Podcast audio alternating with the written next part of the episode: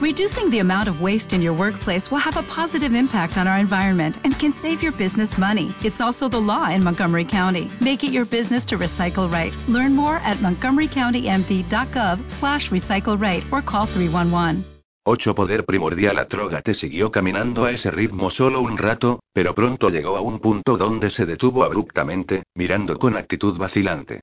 Las paredes a ambos lados de los escalones, de repente, se detenían, y la estrecha escalera de caracol seguía girando peligrosamente hacia abajo, sin siquiera una barandilla, en una amplia sala abierta por la que se entrecruzaban varios puentes y vías de ferrocarril.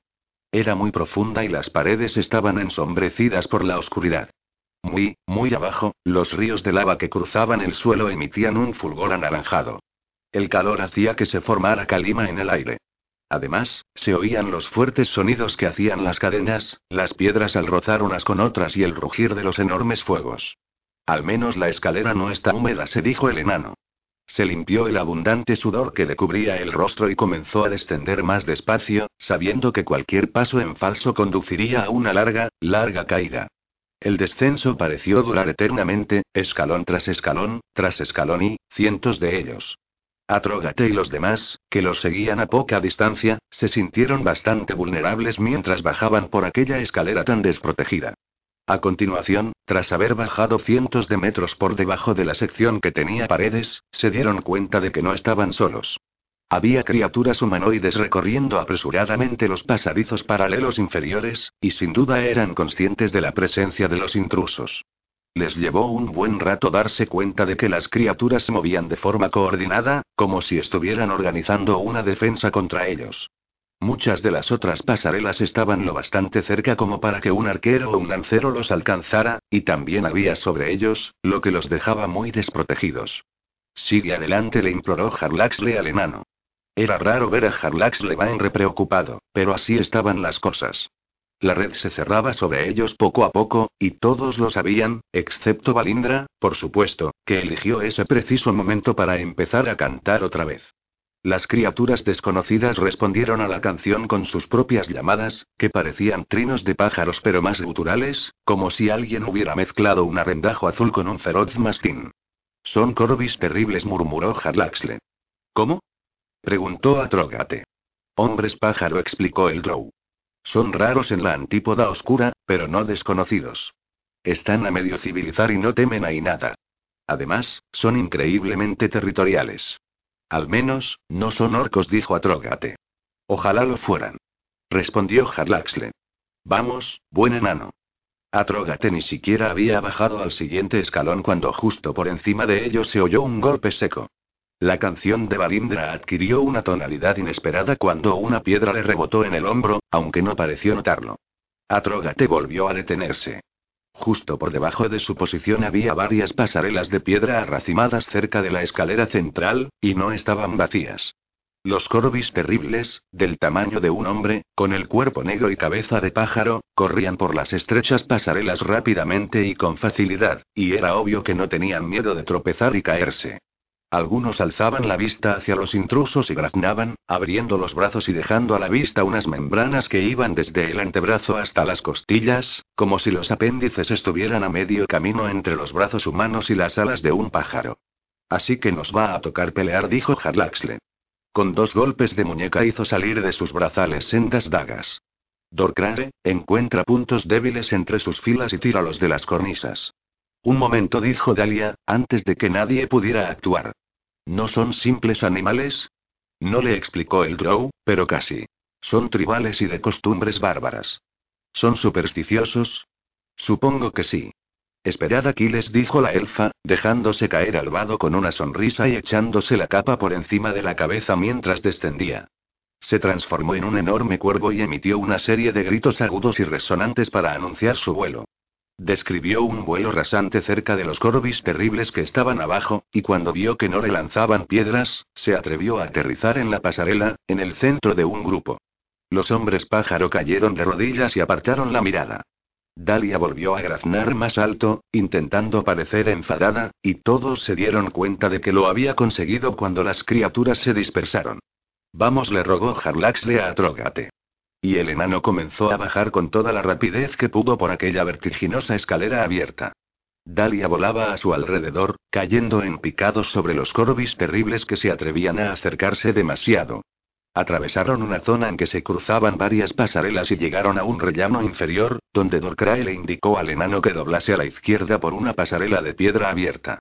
Finalmente, salieron de la enorme sala abierta y se introdujeron en otro complejo de viejas tiendas y salas. Sin embargo, apenas habían entrado, y Dalia todavía seguía fuera volando, cuando se encontraron de frente con un grupo de feroces hombres pájaro. Un par de ellos se lanzaron a por Atrógate, que entonó un canto de guerra seguido de una risotada e hizo girar sus manguales. Los golpeó y salieron despedidos hacia los lados. Cargó de un modo temerario, embistiendo con el hombro mientras atravesaba otra entrada, con lo cual apartó hacia los lados todavía a más Corbis. Fuera, fuera. Malditos monstruos. Gritó el enano mientras hacía oscilar rápidamente sus potentes armas, que rompían huesos y empujaban a las criaturas hacia los extremos. Este no es vuestro sitio. Harlax le iba corriendo detrás de Atrógate por el lado izquierdo. Como una riada de dagas iba abriendo camino y haciendo retroceder a un grupo de hombres pájaro. Dejó de lanzar dagas cuando se acercó, transformando el último par de ellas en espadas con un doble golpe de muñeca y saltando sobre los corbis, aguijoneados y agachados, con una floritura impactante. Lanzó cuchilladas, giró, hizo un barrido con una de las espadas, dio unos pasos rápidos y lanzó una fuerte estocada de refilón y hacia atrás con la otra espada.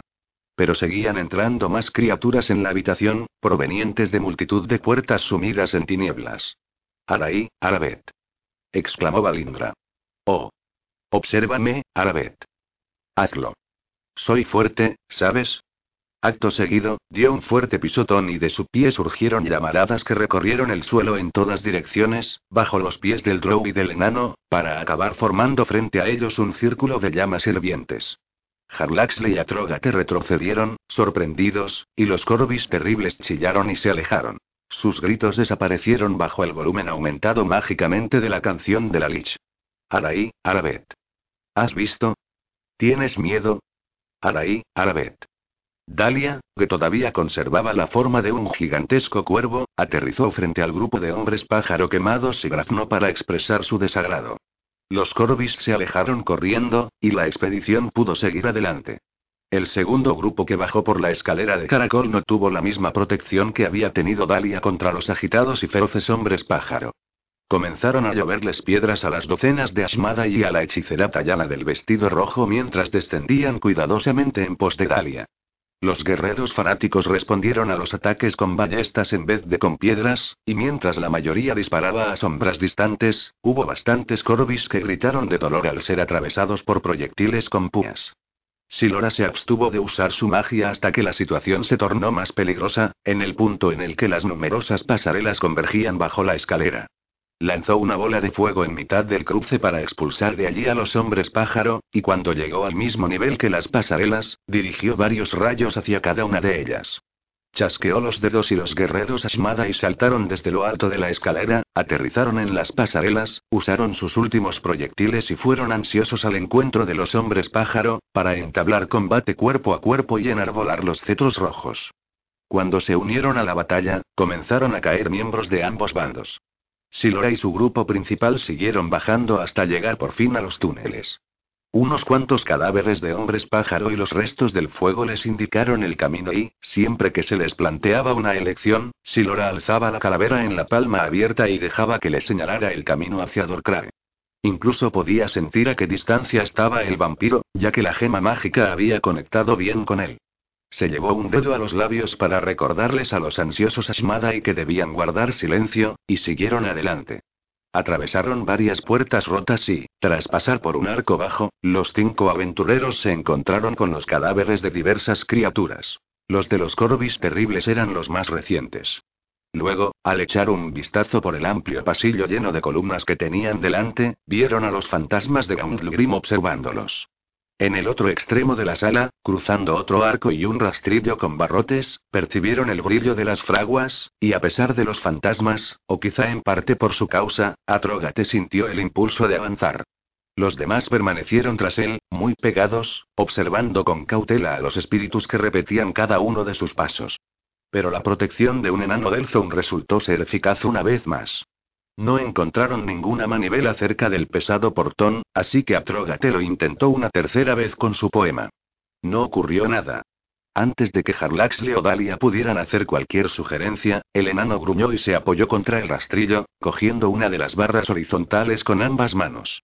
Podía ver claramente el objetivo final de su expedición allí delante. Una fila de hornos y fraguas, la gran forja de Gauntlegrim. Y el calor que le azotaba el rostro mientras miraba a través del rastrillo le insufló algo de vida al corazón de aquel viejo enano. Atrógate gruñó y tiró con fuerza del rastrillo.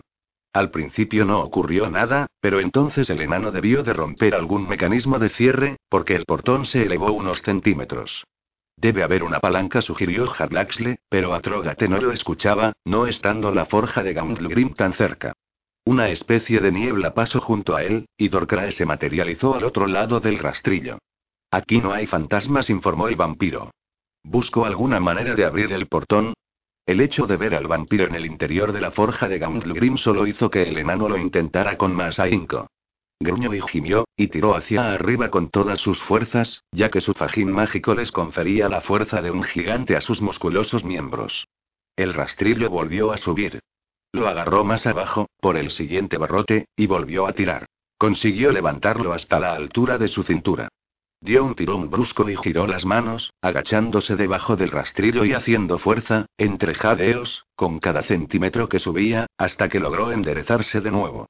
Harlax le pasó por debajo, Dalia lo hizo después y persuadió a la distraída Balindra para que fuera detrás de ella.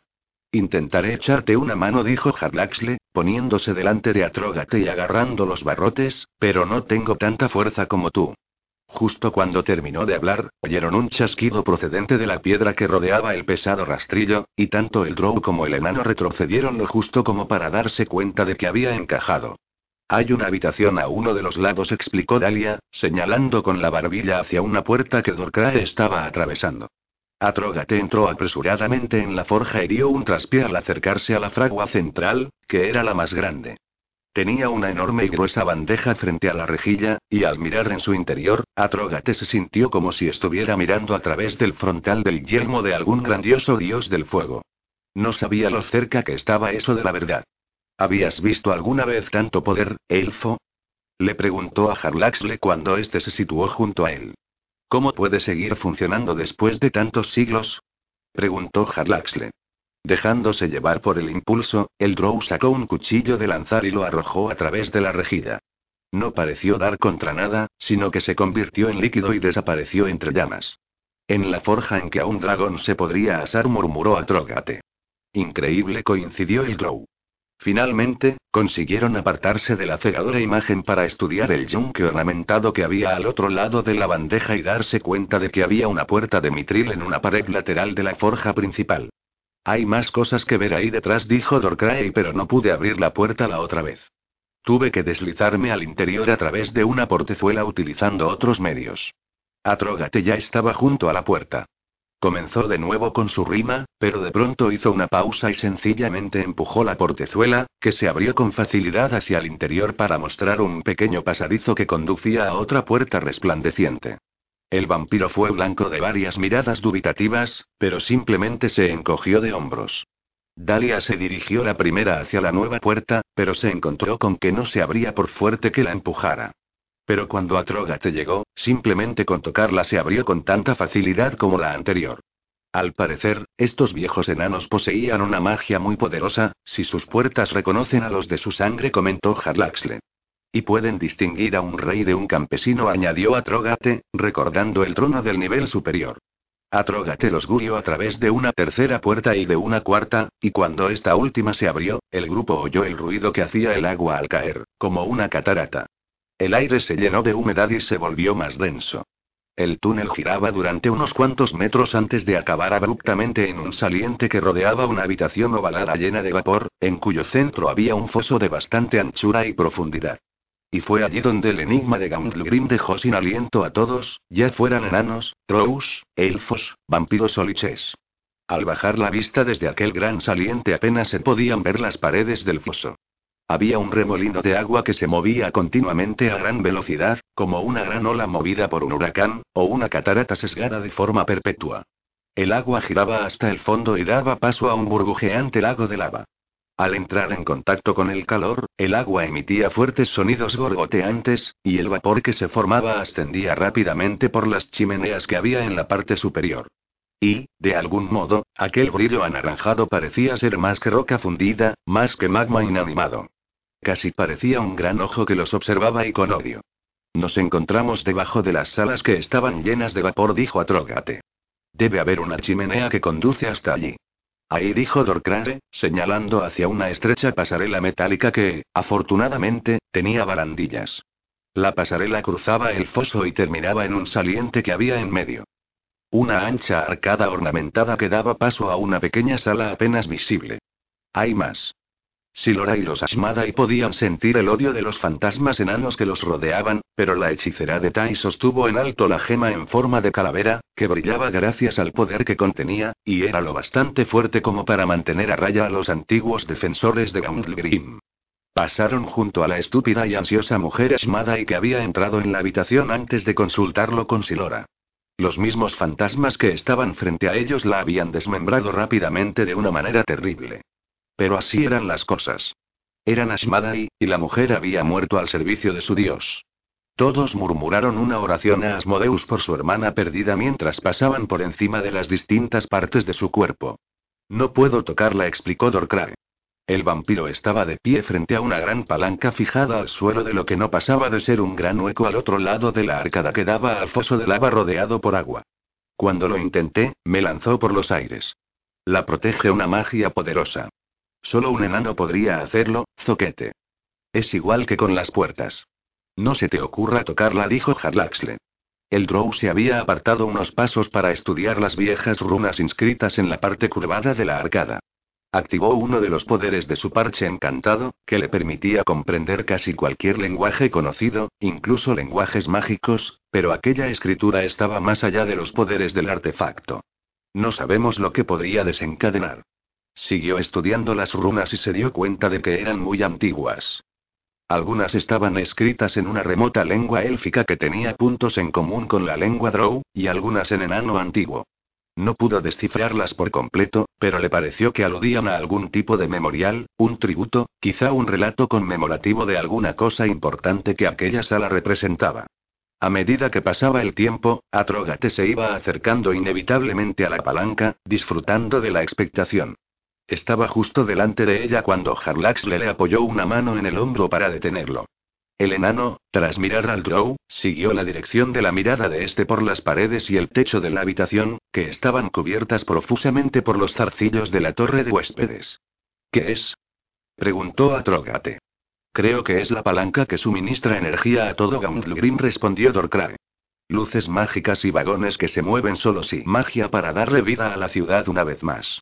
Atrogate avanzó, ansioso, pero Harlaxle lo sujetó de nuevo.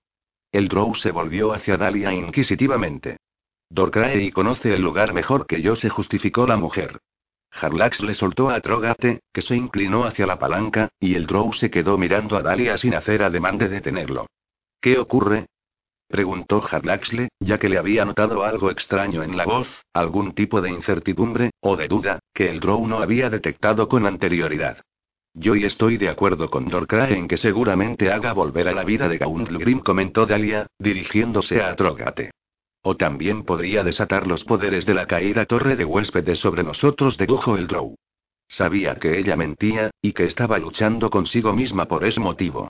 Entonces, ¿deberíamos dejarlo y buscar la cámara del tesoro? preguntó Dalia, agitando la mano como si la idea le resultara absurda, aunque el gesto le salió demasiado displicente. Es una buena idea, dijo Harlaxle. Siempre estoy a favor de las chucherías. Sin embargo, Dorcrae le susurró a Trogate a espaldas del Drow. Tira de la palanca, enano. Harlaxle sabía que era algo más que una petición. Que el vampiro estaba tratando de emplear su influencia de no muerto con el enano. Eso, por supuesto, puso sobre aviso al Drow. Avanzó hacia Atrogate, pero tuvo que detenerse bruscamente cuando Valindra se materializó justo frente a él con una mirada hambrienta, agitando los dedos en el espacio que quedaba entre ellos. ¿Qué es lo que sabes? Le preguntó a Dalia. Me gustas, Harlax le respondió ella. Es posible que te permita vivir. Atrógate, no. gritó Harlaxle, pero Dorcrae siguió susurrándole hasta que el fornido enano asió la palanca. En su mente volvía a ser una niña, apenas una adolescente, que estaba de pie al borde de un precipicio con su bebé en brazos. El hijo de Erzo Alegri. Lo arrojó al vacío y lo mató. Dalia llevaba con orgullo nueve diamantes en la oreja izquierda, uno por cada amante al que había derrotado en un combate a muerte. Siempre contaba nueve muertes. ¿Pero qué pasaba con el bebé? ¿Por qué no llevaba diez pendientes en la oreja izquierda? Porque no estaba orgullosa de aquella muerte. Porque, de todas las cosas que había hecho en su desastrosa vida, aquella era para Dalia la peor, la más malvada. Era el hijo de Alegni, pero no merecía ese destino. Alegni el bárbaro Shadovar, el violador, el asesino, tenía merecido su destino, había merecido presenciar la larga caída, pero el bebé no y, jamás. Sabía lo que provocaría la palanca. Había reclutado al Drow por el enano. Solo un enano del Zone podía desactivar esa palanca, que era de lo que iba todo aquello, al fin y al cabo. Desactivar la palanca e iniciar el cataclismo, liberar el poder que alimentaba a Gauntlegrim y crear un anillo de pavor. El círculo de destrucción no se alimentaría del alma de Erzo Alegni, ni de ningún otro malvado amante que mereciera su destino. Se alimentaría de inocentes, de niños, como aquel al que había arrojado desde el precipicio. Atrógate, detente. Se oyó decir a sí misma, aunque apenas podía creer que aquellas palabras hubiesen salido de su boca. Todas las miradas se volvieron hacia ella. La del confuso enano, la del suspicaz Drow, la del sorprendido vampiro y la de la Lich, que lo encontraba todo tremendamente divertido. No la toques, dijo Dalia, recuperando la seguridad en sí misma. Atrógate se volvió hacia ella y puso los brazos en jarras. ¿Qué es lo que sabes? Le preguntó Harlaxle. La imagen que Atrógate tenía delante desapareció para ser reemplazada por visiones de fantasmas del Zoom.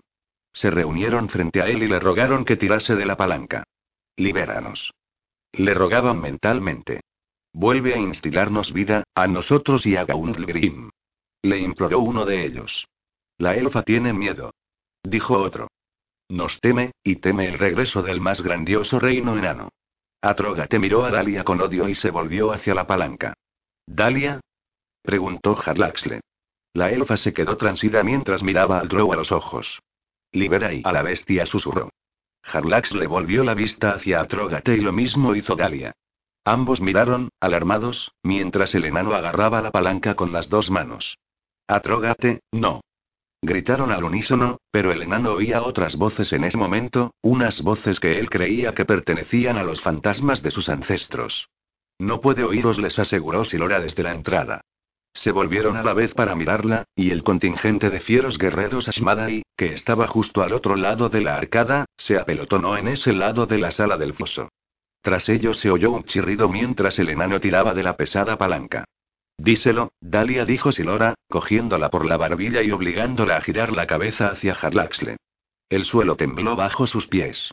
De más allá de la antecámara llegó el ruido de una gran corriente de agua, como si una enorme cascada se precipitara sobre las piedras, y después un siseo que sonaba como un millón de serpientes gigantes. Dalia, dirigiendo la vista más allá de donde estaba Silora, presenció cómo ascendía una enorme nube de vapor y, en su interior, pudo ver formas vivas de textura acuosa. Pensó que seguramente eran elementales. ¿Qué hemos hecho? preguntó Harlaxle. Silora se rió de él. Vamos, Dorcrae le dijo al vampiro. Déjalos a su suerte. Me has traicionado. Le gritó Dalia al vampiro. Vio una fugaz expresión de arrepentimiento cruzar su rostro. Después cogió su bastón y se abalanzó sobre él, decidida a destruirlo primero. Pero Dorcrae se transformó en murciélago en un abrir y cerrar de ojos. Pasó revoloteando junto a ella y Harlaxle, y se dirigió a la antecámara, donde Silora había abierto otro portal mágico a través del cual se iban marchando la mayoría de sus apreciados fanáticos Ashmadai. Balindra dejó escapar una risa histérica y después se teletransportó junto a Silora. Sí, tú también, querida, le dijo Silora, y le enseñó la gema en forma de calavera, su filacteria, instándola a entrar en el portal. Díselo, le dijo a Dalia justo antes de atravesar ella también el portal que la llevaba hasta el bosque de Neverwinter, donde podría presenciar la carnicería y la gloria de su triunfo. Háblale a tu marioneta Drow del fin del mundo. Soltó una carcajada y desapareció, cerrando el portal y dejando atrás a una docena de Ashmadai. Mantenedlos ocupados, para que no puedan irse, les ordenó la voz sin cuerpo de Silora a sus guerreros. ¿Elfo? Preguntó Atrógate desde el lugar que ocupaba junto a la palanca. Los fantasmas me dijeron que lo hiciera. Fue Silora Salm la que te dijo que tiraras de la palanca, le explicó Dalia con una voz que expresaba al mismo tiempo ira y arrepentimiento. Cuéntamelo, insistió Harlaxle. El suelo volvió a temblar bajo sus pies. Se oyeron más siseos procedentes del foso y ascendió otra nube de vapor. Después, les llegó un rugido gutural que sonó como si alguien hubiera molestado al mismo Faerun en medio de su sueño. No hay tiempo para eso, respondió Dalia, que cogió el bastón y lo abrió del todo. Los Ashmadai se lanzaron a la carga. Harlaxle los hizo retroceder con una súbita ráfaga de dagas voladoras que aparecieron de la nada. Después, Atrogate los obligó a retroceder aún más. Se metió entre la elfa y el drow enarbolando ambos manguales y lleno de un aire incontrolable. Profanado. Se lamentó. Perdido. Guerreros tiflin y humanos lo atacaron desde todos los frentes, lanzando golpes y estocadas con los cetros carmesíes. Sin embargo, Atrogate ni siquiera intentó parar los golpes, ya que lo único que le preocupaba era pelear a la ofensiva. Uno de sus manguales le destrozó la cabeza al humano que tenía a la izquierda, y otro aplastó al semielfo de su derecha. Finalmente, le dio un testarazo al tiflín del centro con la cabeza cubierta por el yelmo. Después, siguió con su embestida, sin dejarse amilanar. El tiflín, aturdido, se desplomó frente a él, cosa que aprovechó para pasarle por encima y llegar hasta el siguiente mientras hacía girar los manguales de forma frenética. Salvando el hombro derecho del enano pasó una ráfaga de dagas que despejó el flanco. Posteriormente, ocurrió lo mismo por el lado izquierdo. Entonces, llegó Dalia corriendo, apoyó el extremo inferior del bastón en el suelo y lo usó para impulsarse, pasando junto a Trogate. Cuando aterrizó, ya había desmontado el bastón en los dos mayales gemelos. Giraban de un lado a otro, de arriba a abajo, golpeando cetros y brazos sin distinción, y rompiendo cráneos cuando alguien se le acercaba demasiado. Atrogate, que no quería ser superado, le seguía el ritmo, a pesar de que la furia de Dalia no era menor que la de él. La tierra dio otra sacudida y se abrieron grietas en el suelo. La pared se partió en un lateral de la antesala y del techo empezaron a desprenderse piedras y polvo. Cuando estuvieron cerca del borde del foso, los Ashmada rompieron filas y huyeron por la pasarela, perseguidos por Atrogate y Dalia, ya que aquel era el único camino que había. Harlax le llegó el último y se obstinó en detenerse y esperar a que la nube de vapor caliente se disipara lo bastante como para poder ver la lava. Para poder verle la cara al primordial de fuego. Entonces, comprendió cuál era la fuente de poder de la afamada forja de Gauntlegrim. Comprendió también que la magia de la torre de huéspedes consistía en suministrar grandes elementales de agua provenientes del océano para que le sirvieran de amos a aquella bestia endiosada. Era evidente que esa magia se había ido disipando desde la caída de la torre de huéspedes. De ahí, los terremotos que habían asolado la región durante años. Y Atrógate había cerrado del todo el suministro de magia. Los elementales estaban huyendo y la bestia quedaría libre. El Drow volvió la vista hacia la palanca, aunque el vapor no le permitía verla. Quizá pudieran volver a accionarla y a atar a la bestia de nuevo. Llamó a gritos a Atrógate, pero su voz no se oía por culpa del viento y el sonido siseante del vapor. Después, las llamas se mezclaron con el vapor y ascendieron, rodeando la pasarela y al drow, así que no le quedó más remedio que huir, ajustándose bien el piwafui y la capucha para cubrirse los ojos y el resto de la piel. Alcanzó a Dalia y a Trógate en la sala de la forja, enfrentándose a la media docena de Ashmada y que quedaban, ya que a estos no les había quedado más remedio que tratar de mantener su posición contra el rastrillo, nuevamente cerrado. Al otro lado de aquella puerta se agolpaban los furiosos fantasmas de Gauntlegrim. Si os rendís, os sacaremos de aquí. Les gritó Harlaxle, sosteniendo una espada mientras se situaba en el flanco de Atrogate. Son Asmada y le explicó Dalia, fanáticos de Asmodeus. No temen a la muerte. Van a su encuentro. Entonces, habrá que complacerlos, gruñó Atrogate, y acto seguido, se lanzó a la carga. A Harlax le lo impresionó mucho que Atrogate no hiciera ninguna rima en aquel momento, cuando la cercanía de la batalla estaba tan clara. Pero, de hecho, el enano temblaba de pura rabia en ese instante, mientras canalizaba todo su poder hacia aquellos demoledores manguales. Los Ashmada y aullaron y recibieron jubilosos el ataque del enano. Dalia lo flanqueó por la izquierda, haciendo girar sus armas gemelas al mismo ritmo que los manguales de Atrogate, y Harlax le se lanzó al ataque desde la derecha. Quedaron uno contra dos por un lado, y por el otro, dos contra dos, y comenzó la batalla. Con la mano libre, Harlax le sacó una fila de dagas voladoras. Al principio las lanzó bajas, mientras se acercaba a su primer oponente, un tiflín que llevaba un extraño símbolo tatuado en su piel oscura. Pero después las lanzó más altas, obligando al fanático a levantar el brazo para desviar los proyectiles. Fue en ese momento cuando el tiflín perdió de vista al elfo durante un breve instante. Un breve instante que en su caso fue demasiado largo. Harlax le avanzó, deslizándose sobre una rodilla y usando al tiflín como escudo contra su propio compañero. Lo apuñaló en la parte posterior de la pierna, lo cual dejó a la y tambaleándose e incapaz de mantenerse en pie por mucho tiempo, ya que le había dañado el tendón. Después, llegó el otro, que le lanzó una estocada a la cabeza con su cetro. Pero Harlax le sacó una segunda espada e hizo un barrido hacia arriba para acabar con un giro de muñeca que le permitió rechazar el ataque a la perfección. Fue entonces cuando acometió con la primera espada y pilló indefenso a la Shmadai. Atrógate se metió por medio, nuevamente haciendo caso omiso de la cuchillada que le lanzaba uno de los fanáticos, y el pesado golpe de otro. Recibía golpes a cambio de darlos, y sus armas eran infinitamente mejores. Una esmada y humano le asestó una profunda puñalada en la parte delantera del hombro mientras giraba el brazo, pero eso no detuvo el golpe, ya que el enano no sentía el dolor en ese momento terrible, al darse cuenta de que había destruido la patria más sagrada y antigua de los enanos. Sintió desgarrarse sus músculos, pero no le importó, y completó el movimiento giratorio. El mangual se estrelló contra el hombro más adelantado del humano, que también estaba más bajo, con tal fuerza que lo tiró de cara contra el suelo. Atrógate pisó violentamente el cuello de la Shmada y mientras se volvía para enfrentarse al segundo, y recibió un golpe que hizo crujir la mano con la que sostenía el otro mangual. Ese era el precio de fallar un bloqueo. Normalmente, un golpe así le hubiera arrancado el arma de la mano, pero no cuando Gauntlegrim se estaba haciendo pedazos a su alrededor. Siguió adelante a un ritmo frenético. Mientras ambas armas oscilaban, el fanático iba retrocediendo hacia el rastrillo. El y se quedó sin espacio detrás, así que movió el cetro con furia para desviar y bloquear sus ataques.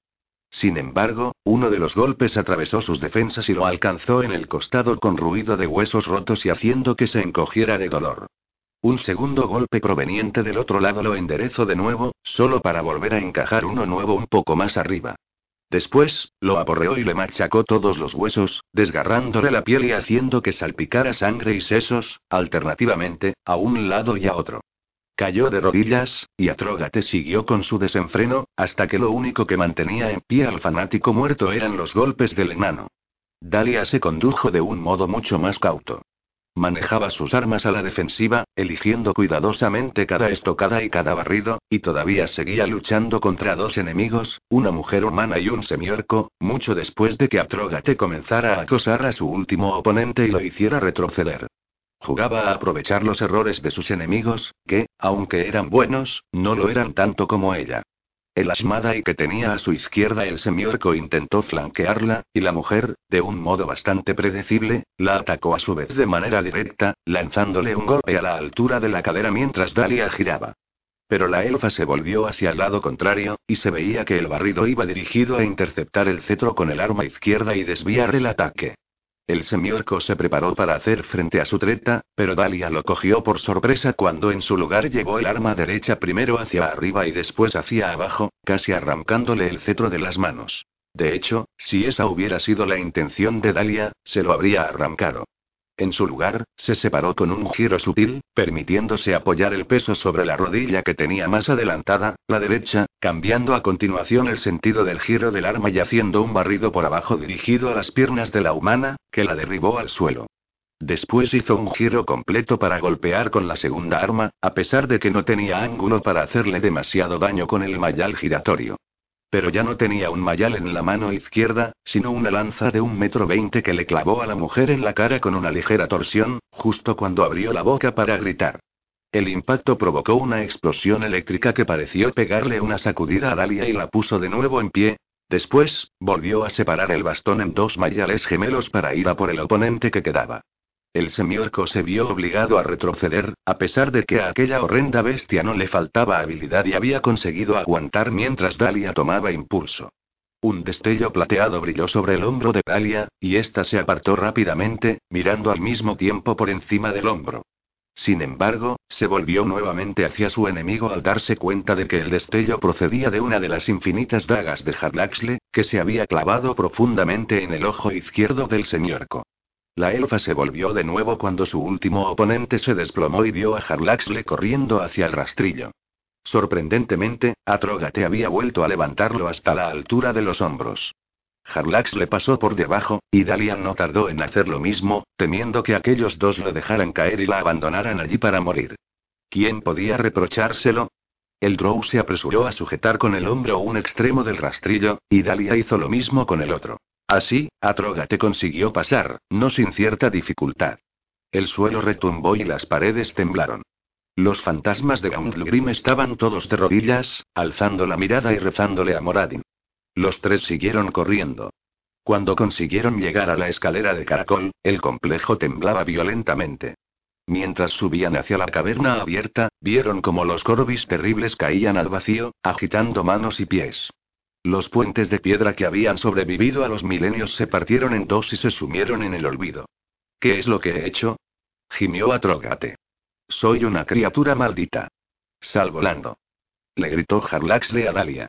Conviértete en cuervo y márchate, estúpida. Dalia tiró de la capa, pero no para activar su magia. Se la quitó y se la arrojó a la cara. Márchate. Le gritó a Harlaxle. El Drow apenas podía creerlo, pero no se puso la capa para huir. En su lugar le metió prisa a Atrogate y tiró de Dalia para que no se quedara atrás. Cuando llegaron a lo alto de la escalera, estaban agotados, pero no podían pararse a descansar. La violencia de los temblores disminuyó a medida que iban subiendo, pero los arcos se rompían y se desplomaban, y las jambas se iban inclinando, sellando puertas quizá para siempre. Pero aún así siguieron corriendo, hasta que volvieron a la sala circular con el trono enjollado, y siguieron corriendo a través del túnel, saliendo por las puertas y apresurándose a llegar a la orilla del lago subterráneo. Harlaxle le devolvió la capa de Galia. Vete por tu lado, le dijo. Nosotros iremos por el nuestro. ¿Cómo cruzaréis? preguntó. Harlaxle la miró como si estuviera loca. Soy Harlax, le dijo. Ya encontraré la manera. Dalia se puso la capa y se convirtió en un enorme pájaro. Se alejó volando sobre las aguas en dirección a los túneles.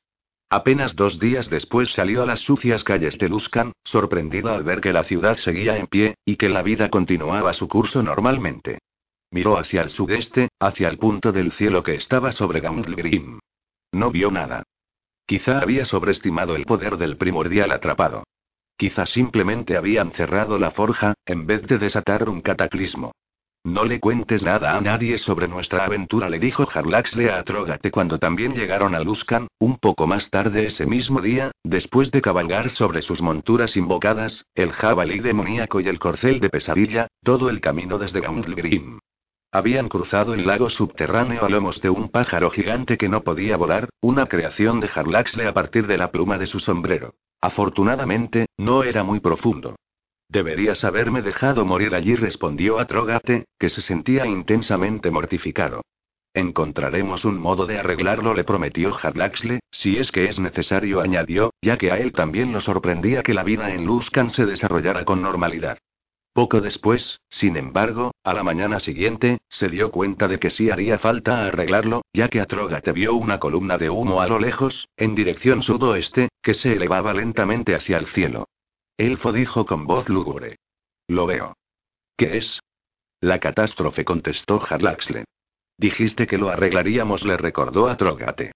Por lo menos se lo haremos pagar a los que lo hicieron. Fui yo. Dijo a Trogate, pero Harlax le meneó la cabeza con sensatez. Y es que el elfo, que había visto mucho mundo, había reconocido el atuendo distintivo de aquella mujer que había llegado hasta la antesala para burlarse de Talia y marcharse con Balindra y Dorcrae. Era de Tai. Sin duda, una discípula de Stastam. Mientras pensaba en todo aquello, Harlax le volvió a mirar la columna de humo negro que, aunque estaba a una distancia considerable, todavía resultaba visible en el cielo matutino. No sabía gran cosa acerca del archimago Lich de Tai, pero por lo poco que sabía pensó que quizás saldrían mejor parados si se enfrentaban al primordial. Desde su habitación en una posada del centro de la ciudad, Dalia también estaba planeando su venganza cuando vio la columna de humo. Sin embargo, su investigación había sido buena y sabía que el humo no era el final. Tampoco albergaba esperanzas de que se pudiera evitar la catástrofe.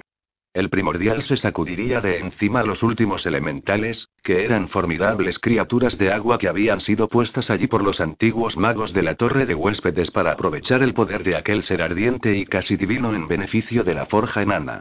Dalia sabía que se habría liberado con el tiempo, ya que la caída de la torre de huéspedes había provocado el principio del desgaste de aquella magia. Pero no debería haber sido tan pronto, sin tiempo para avisar a los magos y escribas de la costa de la espada. El desastre llegaría rápida y completamente, y no habría nada que ella ni nadie pudieran hacer para evitarlo o retrasarlo. Nueve el día en que el mundo voló en pedazos sabía que la estaban siguiendo. Llevaba un buen rato pensando que debía de ser su imaginación, su miedo real de haber hecho enemigos muy poderosos allá abajo en Gauntlurim, enemigos que no permitirían que escapara tan fácilmente a su ira. Pero como la habían encontrado, ¿no deberían haber conjeturado que había muerto en la antigua ciudad enana? Era de suponer que Silora daba por hecho que los y que había dejado atrás habían muerto. Pero entonces, Dalia se llevó la mano al pecho y tocó el broche que todavía llevaba, el que le confería algo de poder sobre los no muertos y la ataba a Stastam. Horrorizada, se lo arrancó de la blusa y lo arrojó a la primera alcantarilla que encontró. Después siguió una ruta en zigzag por la ciudad, metiéndose por todos los callejones que encontraba. En un momento dado se subió a un tejado, y después salió corriendo todo lo deprisa que pudo. Aún así, cuando empezó a acusar el cansancio y aminoró el paso, notó que la habían seguido. Dalia dobló la esquina en el siguiente callejón, decidida a volver por el otro lado para poder echarles un vistazo a sus perseguidores. En el fondo había una valla de madera, pero era fácil de escalar. Cuando le faltaba poco para llegar, aceleró el paso para saltar, pero se detuvo bruscamente al ver que dos hombres fornidos, dos tiflín, salieron de detrás de un montón de cajas para cerrarle el paso. Hermana Dalia dijo uno de ellos, ¿por qué corres?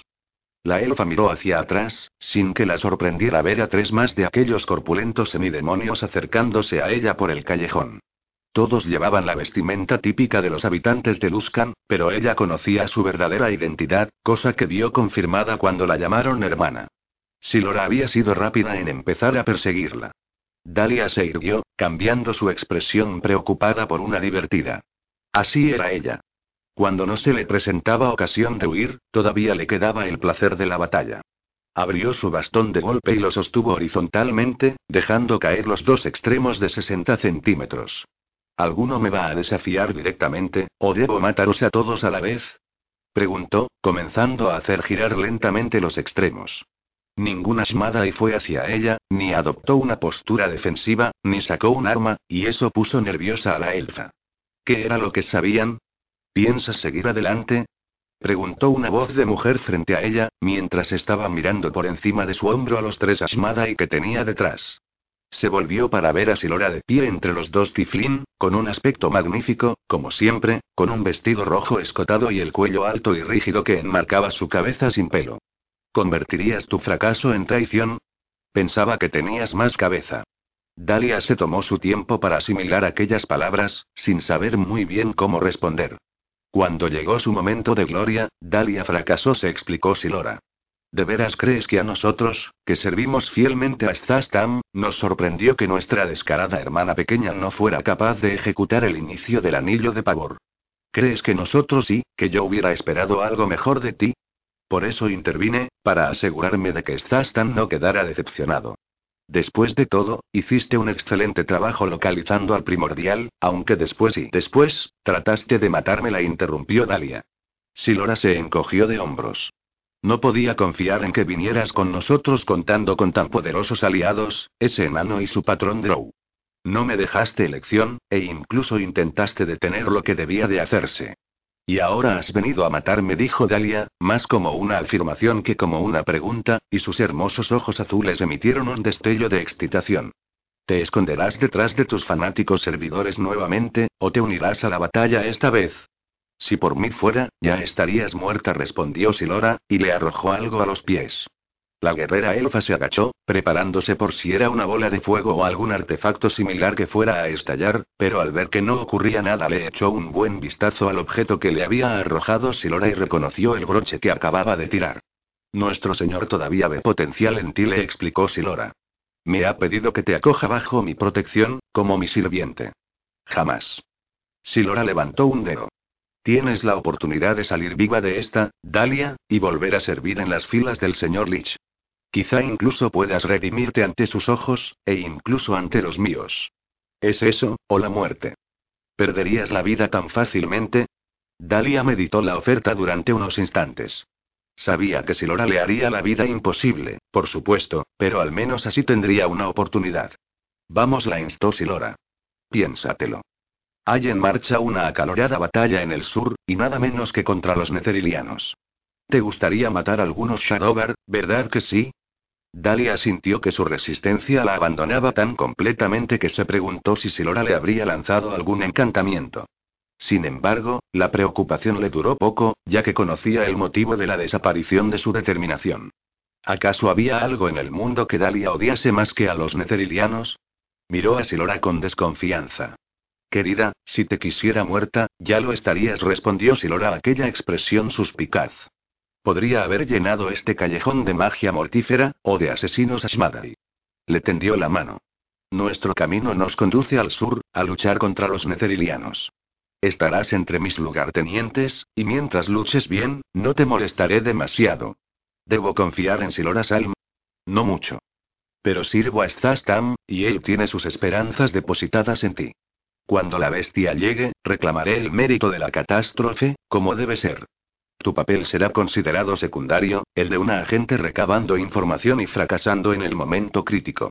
Pero aún eres joven, y te redimirás con cada bestia netheriliana que sacrifiques. Dalia detuvo el bastón y volvió a unir los extremos. Se inclinó para coger el broche, y lo sostuvo durante unos segundos antes de volvérselo a poner. Al otro lado de la valla de madera, Barrabus el gris escuchaba cada palabra. No obstante la evidente gravedad de lo que se estaba hablando, lo preocuparon especialmente las referencias a un drow y un enano que de algún modo estaban vinculados a la guerrera elfa, Dalia. No había averiguado demasiado durante su breve estancia en Luskan, a pesar de que había viajado a las catacumbas y había hablado con la filacteria que contenía el espíritu de Arclem Greet. Todavía no era capaz de juntar todas las piezas, pero creía que tenía suficiente como para satisfacer al desgraciado de Alengri. Partió poco después, cabalgando a toda velocidad hacia el sur sobre un corcel de pesadilla que no se cansaba y observando, a cada zancada, la columna de fuego que se elevaba en el cielo despejado de finales de verano en dirección sudeste. Al mismo tiempo que Barrabus, pero a muchos kilómetros de distancia, Dritz Dourden también viajaba sobre una montura mágica y observaba esa misma columna de humo. Había dejado a Bruenor en su último alojamiento, un pueblecito en el que habían intercambiado trabajo por comida y refugio, la primera tarde que había visto la columna de humo. Las grandes zancadas de andar lo llevaban con rapidez, ya que el unicornio atravesaba con la misma facilidad bosques y colinas. Trips dejó que las campanillas de la armadura del unicornio cantaran durante el camino, alegrándose de tener una distracción. Había sido un verano difícil y frustrante para el Grow y su amigo enano. Habían ido de decepción en decepción, llegando siempre a un punto muerto, y eso había empezado a hacer mella en Bruenor. Tritz se daba cuenta de que el antiguo rey echaba de menos a su tosco amigo Puent, aunque, por supuesto, Bruenor jamás lo admitiría. También Dritz se sentía inquieto, pero hacía bien en ocultárselo al enano. ¿Cuántos años podría pasarse explorando agujeros en busca de alguna señal que los condujera a un antiguo reino enano? Sentía el mismo afecto por Bruenor que por el resto de los amigos que había tenido, pero habían estado solos los dos durante mucho tiempo. Su separación hacía dos días había sido de mutuo acuerdo. El Drow presionó a andar para que fuera más deprisa y, cuando por fin encontró una ruta comercial, no se quedó en los márgenes, como exigía la prudencia en aquellos tiempos de pillaje en los salvajes riscos. No se atrevió a pensar en ello abiertamente, ni a admitirlo ante sí mismo, pero Dritz Dourden hubiera dado casi cualquier cosa en ese momento por un enfrentamiento con unos cuantos bandidos, o incluso un grupo de tamaño considerable. Hacía mucho que sus cimitarras permanecían envainadas, y Taulmaril, el buscacorazones, llevaba demasiado tiempo quieto a su espalda. Cabalgó en dirección al humo, esperando que señalara algún tipo de problema, alguna batalla que estuviera por empezar o que ya hubiera empezado. Mientras quedarán enemigos con los que mereciera la pena luchar y siguió hacia el sur por otro camino, sin ir en línea recta hacia la columna de humo. Conocía bastante bien el terreno, y se dio cuenta de que el humo procedía del monte Otenou, una de las pocas elevaciones de los riscos lo bastante alta como para que se la pudiera llamar montaña. Tenía dos picos, uno más bajo, que apuntaba al norte, y otro más alto, que apuntaba al sur-sudeste, ambos de piedra desnuda por culpa de algún incendio ocurrido hacía mucho tiempo, que había arrasado todos los árboles permitiendo que la erosión se llevase la mayor parte de la tierra fértil. Fritz sabía que la mejor ruta para aproximarse a la montaña de dos picos era por el sudeste, donde podría echarle un buen vistazo a la zona antes de internarse en ella. Después de rodearla, viró, desviándose aún más y dirigiéndose hacia el sudeste, donde había otra colina bastante alta desde la que podría contemplar una perspectiva más ventajosa. Parecía como si el humo saliera de lo alto del pico más bajo, el que daba al norte. Fritz despidió a andar a los pies de la escarpada colina boscosa. La escaló con el arco en la mano, yendo de árbol en árbol para estar preparado antes de tener que seguir subiendo.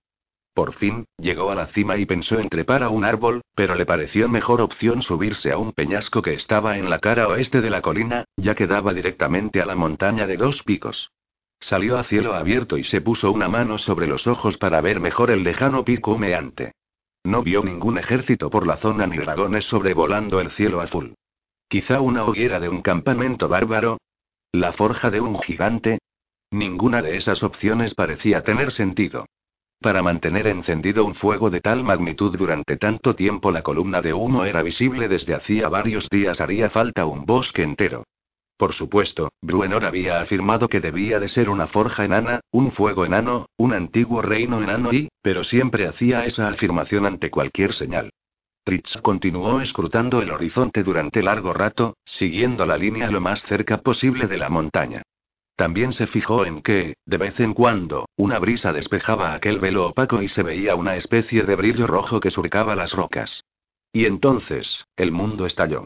Ezco Alegni y Barrabus el Gris, ambos de pie sobre el puente Ezco Alegni de Neveruinter, también se fijaron en la columna de humo, que destacaba, enormemente, sobre el azul del cielo desde el punto en que se encontraban. ¿Un incendio forestal? aventuró Barrabus. No conseguí acercarme demasiado al lugar, y la gente de Port no sabe mucho más acerca del asunto que el resto de los habitantes de Neverwinter. ¿No creíste prudente ir a investigar? Lo regañó Alegni. Pensé que mi información acerca de los tallanos y la catástrofe que estaban planeando era más urgente. ¿Y no se te ha ocurrido pensar que ambos sucesos podrían estar conectados? ¿Hay quizá algún dragón rojo al nordeste de aquí que esté esperando a que esa tal Silora lo llame? Mientras hablaba, el comandante neteriliano caminó hacia el punto del puente que más cerca quedaba del lejano espectáculo y se agarró a la barandilla, escrutando el horizonte en dirección norte. Si fuera hasta allí y no pudiera volver con vos a tiempo, estaríais incluso menos preparado, replicó Barragus. Alegni no se volvió para mirarlo. Eso te lo garantizo, dijo el tiflín, tras una corta pausa. Ve ahora hasta allí y averigua lo que puedas. Miró por encima de su hombro y vio a Barrabus con expresión ceñuda. No está tan lejos. Es un terreno difícil y está apartado del camino. Hablas como si comenzó a decirle Alegni, pero se calló cuando Barrabus puso cara de sorpresa. Ezco Alegni se dio la vuelta rápidamente hacia la columna de humo, hacia la montaña baja y, la montaña baja que había saltado por los aires, al parecer, mientras se transformaba de roca sólida a algo maleable, como una nube de cenizas increíblemente densa. Los Ashmadai que estaban en el bosque de Neverwinter cayeron de rodillas para rezar, de pura alegría, desbordados por la visión de lo que sabían que sería el principio de un gran anillo de pavor. Oh, los dioses están con nosotros. exclamó Silora cuando la montaña salió volando por los aires, y se fijó en el ángulo de la explosión. Si hubiera apuntado yo, la caída de la montaña parecía apuntar perfectamente a la ciudad de Neverwinter, y de hecho, lo estaba. El monte Otenou no había entrado en erupción, sino que el furioso primordial buscaba carnaza con tanta voracidad como Zastam. Silora le pasó un brazo por los hombros a Dalia y la sacudió con familiaridad. Debemos ponernos a cubierto, deprisa. Les ordenó a sus servidores, que ya estaban preparados. La bestia, nuestra bestia, ha rugido. Los Ashmadai iban de un lado a otro alrededor de Dalia, recogiendo sus pertenencias y corriendo hacia la cueva que habían elegido como refugio. Dorcrae y Balindra ya estaban allí, protegiéndose de la ardiente luz del sol. Dalia no se movió, se sentía incapaz, paralizada por el miedo ante el espectáculo del primordial liberado y del volcán en erupción. ¿Qué era lo que había hecho? Tritz observó que el pico más bajo de la montaña, al parecer, se había desprendido sin más y había salido despedido por los aires. Se acordó de un cálido día de verano, hacía mucho tiempo, en una playa a las afueras de aguas profundas. Él y Katy habían estado sirviendo con Deudermont a bordo del Duende del Mar y habían atracado en el puerto para aprovisionarse y descansar. La pareja había dado un paseo por la orilla para pasar una tarde tranquila. En un momento tan terrorífico como ese, pensó en aquel día tan tranquilo porque había jugado a un juego que consistía en enterrar las piernas de Katy bajo la arena húmeda de la playa. Mientras observaba cómo la montaña se quebraba, se acordó de Katy levantando las piernas cubiertas de arena. Las piedras a lo lejos parecían deshacerse como esa misma arena, pero dejaban al descubierto líneas de furiosa lava roja en vez de la suave piel del tobillo de la mujer. La montaña permaneció silenciosa durante un largo instante, para después expandirse y estirarse, retorciéndose y mezclándose con la espesa nube, para formar una extraña silueta, como si fuera el cuello y la cabeza de un pájaro. Solo entonces, Tritz se dio cuenta de que el silencio se debía a que la onda expansiva, el devastador muro de sonido, aún no lo había alcanzado. Vio árboles a lo lejos que empezaban a caer en su dirección, alejándose de la montaña. Después, la tierra bajo sus pies dio una sacudida y retumbó, y el ruido de un centenar de dragones rugiendo lo hizo caer a un lado y cubrirse las orejas. Vislumbró una vez más el volcán mientras la roca de la montaña se desplomaba formando una muralla de piedra y ceniza más alta que cualquier árbol, que se expandía rápidamente hacia el océano, enterrando y quemándolo todo a su paso. Por los dioses. Susurró Erzo Alengri. La montaña salió despedida hacia arriba, se desplomó y comenzó a rodar a una velocidad tremenda, devorándolo todo a su paso. Y la ciudad de Neverwinter estaba justo en su camino. El fin del mundo susurró Barrabus el gris, y esas palabras dichas por aquel hombre, tan fuera de lugar, tan hiperbólicas y a la vez tan inapropiadas, revelaron mucho para ambos. Me voy, anunció Alegni momentos después. Miró a Barrabus y se encogió de hombros. Adiós. Y Erzo Alegni se introdujo en el cerco de sombras y dejó a Barrabus solo en el puente. Solo, pero no durante mucho tiempo, ya que la gente de Neverwinter vio lo que se les venía encima y salió a la calle, corriendo y gritando, llorando y llamando a sus seres queridos. Barrabus vio que la gente se metía en los edificios corriendo, pero con solo una mirada a la avalancha de piedra fundida que se les venía encima tuvo claro que los edificios de adobe de Neverwinter no proporcionarían refugio alguno. ¿Hacia dónde debía correr? ¿Cómo iba a poder escapar? El asesino bajó la vista hacia el agua, como era natural, y pensó durante un instante en saltar al río y nadar hasta el mar. Pero cuando volvió a mirar hacia el otro lado, vio que tenía la montaña casi encima y que en el río estaba condenado. Comenzaron a caer enormes piedras fundidas a su alrededor, que salpicaban en el agua y destrozaban edificios. ¿Qué ser podría sobrevivir a eso? Barrabus el gris se inclinó contra el lateral del puente, pero no saltó ni se dejó caer. Se descolgó hasta la parte inferior y se metió dentro de la estructura metálica que lo sostenía. Los gritos de los ciudadanos de Neverwinter aumentaron de volumen y tono, hasta que el rugido de cien dragones los ahogó a todos.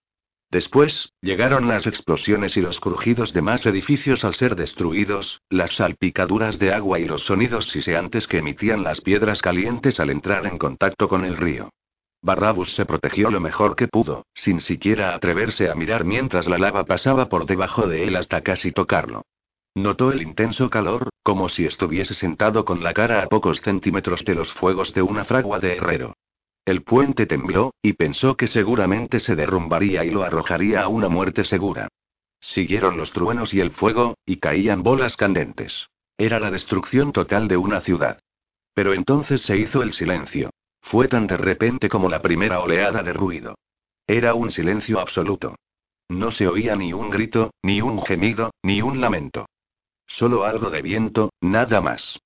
Después de un buen rato, algo más de una hora, Barrabus el gris se atrevió a salir a gatas de debajo del puente Erzo Alengri. Tuvo que cubrirse el rostro con la capa para protegerse de las cenizas candentes que inundaban el aire. Todo era gris y estaba inerte. Neverwinter había muerto parte y los súbditos del rey. Las luchas son cada vez más frecuentes, y eso me complace. El mundo que me rodea se ha vuelto más oscuro, más peligroso y, y eso me complace. Acabo de pasar por una etapa de mi vida de lo más aventurera y, sin embargo, extrañamente de lo más pacífica, en la que Bruenor y yo hemos trepado por cientos de túneles y nos hemos internado tanto en las profundidades de la antípoda oscura como en mi último regreso a Menzoberranzan. Encontramos batallas que librar, por supuesto, la mayor parte con las alimañas gigantes que pueblan lugares como ese, también algunas escaramuzas con goblins y orcos, tres trolls por aquí, un clan de ogros por allá. Sin embargo, jamás hubo una batalla continuada en la que poner a prueba de verdad mis cimitarras y, de hecho, el día más peligroso que he vivido desde que partimos de Mitril Hall hace tantos años, fue cuando un terremoto amenazó con enterrarnos vivos en los túneles. Pero me doy cuenta de que ese ya no es el caso, y me complace. Desde aquel día del cataclismo, hace una década, cuando el volcán rugió y dibujó una línea de devastación que iba desde la montaña hasta el mar, enterrando a Neverwinter a su paso, el ambiente de la región ha cambiado. Es casi como si ese suceso hubiera supuesto una llamada al conflicto, un toque de rebato para seres siniestros. En cierto modo fue lo que hizo.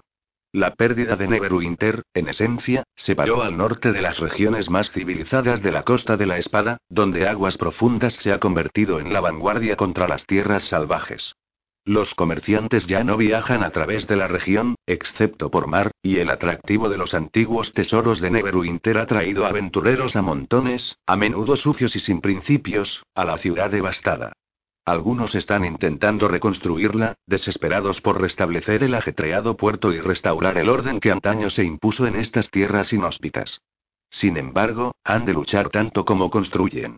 Llevan un martillo de carpintero en una mano, y un martillo de guerra en la otra. Abundan los enemigos. Shadowbar, esos extraños Ashmadai que han jurado lealtad a un dios demoníaco, bandidos oportunistas, goblinoides, gigantes y monstruos, tanto vivos como no muertos. Y de los agujeros más profundos han salido otras cosas más oscuras. En los años que han pasado desde el cataclismo, el norte de la costa de la espada se ha vuelto mucho más oscuro. Y eso me complace. Cuando estoy en medio de una batalla, me siento libre. Cuando mis cimitarras le abren tajos a algún descendiente del mal es cuando me siento como si mi vida tuviera un objetivo. Muchas veces me he preguntado si esta ira que me corroe es simplemente un reflejo de una herencia que jamás me he podido quitar de encima. La concentración en la batalla, la intensidad de la lucha, la satisfacción de la victoria y son solamente la confirmación de que soy, después de todo, un Drow. Y, si esa es la verdad entonces, ¿qué era lo que realmente sabía acerca de mi patria, de mi gente, y qué fue lo que pegué sobre la caricatura que había creado de una sociedad basada, sobre todo, en la pasión y la lujuria, y a la que aún no había empezado a comprender, o a experimentar, me pregunto y temo saberlo si habría algún tipo de profunda sabiduría inherente a las madres matronas de Menzoberranzan, algún tipo de entendimiento del regocijo y la necesidad de ser Drow, que perpetuaba el estado de conflicto en la ciudad Drow. Parece un pensamiento ridículo, y sin embargo, solo a través de la batalla he podido soportar el dolor. Solo en ella he podido encontrar nuevamente una sensación de éxito, de avance, de mejorar la comunidad. Esta verdad me sorprende, me llena de ira y, paradójicamente, aunque me ofrece esperanza para seguir adelante, me sugiere que quizá no debería dejarme llevar, que esta existencia es, después de todo, inútil, un espejismo, una ilusión. Al igual que la búsqueda de Bruenor. Dudo de que encuentre Gauntlegrim. Dudo de que exista y dudo de que él crea que la encontrará, o que alguna vez lo haya creído. Y aún así, cada día revisa su colección de mapas y pistas, y no deja ni un agujero inexplorado. Es su propósito. La búsqueda le da sentido a la vida de Bruenor Batleamer. De hecho, parece ser la naturaleza de un enano, y de los enanos en general que siempre están hablando de las cosas pasadas y reclamando la gloria que una vez fue. ¿Cuál es, entonces, la naturaleza de los Drows? Incluso desde antes de perder a mi amada Katy Brie y a mi querido amigo Alflin, supe que no era una criatura que pudiera vivir en la calma o en una tregua. Sabía que mi naturaleza era la del guerrero. También sabía que era más feliz cuando la aventura y la batalla me reclamaban, exigiéndome el uso de esas habilidades que había pasado toda mi vida perfeccionando. Ahora lo saboreo más. ¿Será a causa de mi dolor y de mi pérdida, o simplemente es un reflejo más fiel de mi herencia? Y si es ese el caso, ¿se ampliaron los motivos para entablar batalla? ¿El código que guía mis cimitarras se hará más laxo para admitir más momentos de felicidad? Me pregunto, y temo saber, hasta qué punto interfiere en mi conciencia mi deseo de batalla, ese que guardo en el corazón. ¿Es ahora más fácil justificar el uso de mis espadas? Ese es mi verdadero miedo, que es la furia que me invade se desate en toda su locura, de una manera explosiva, aleatoria y asesina. ¿Mi miedo? ¿O mi esperanza? Trich Dowden 10 luchando contra la oscuridad año del llanto de los elfos, 1462 CV, aquí llegan ya. Oh, sé valientes, muchachos, y no rompáis los grupos. Gritó el jefe de la caravana a los hombres y mujeres que permanecían agazapados tanto dentro de los carromatos como a su alrededor. A un lado del camino, los matorrales se agitaron con la tromba de enemigos que se aproximaba. Son escarbadores, dijo un hombre, utilizando el mote que les había puesto a los ágiles y rápidos humanoides no muertos que habían infestado la región. Caminantes del polvo lo corrigió otro. Ese nombre parecía igualmente apropiado, ya que aquellos maleantes, monstruos no muertos, iban dejando rastros de polvo gris, como si cada paso que dieran fuera el primero para salir de las cenizas de una hoguera consumida, y de hecho, según los rumores, los monstruos eran los cadáveres animados de los que habían perecido enterrados bajo las cenizas volcánicas hacía una década. Guardia gritó el jefe después de unos incómodos instantes sin que pudieran ver con claridad al enemigo, ve a explorar la línea de los árboles.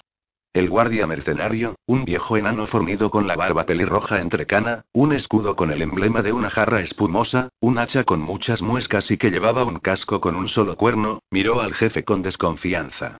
El hombre tragó saliva ante aquella mirada fulminante, pero en su favor hay que decir que, de algún modo, reunió valor para volver a acercarse a los árboles. Te lo dije cuando me contrataste, le advirtió el enano. Dime contra qué he de luchar, pero no me digas cómo debo hacerlo. No podemos simplemente quedarnos aquí mientras trazan sus planes. ¿Planes? repitió el enano con una risotada. Están muertos, zoquete. No trazan planes.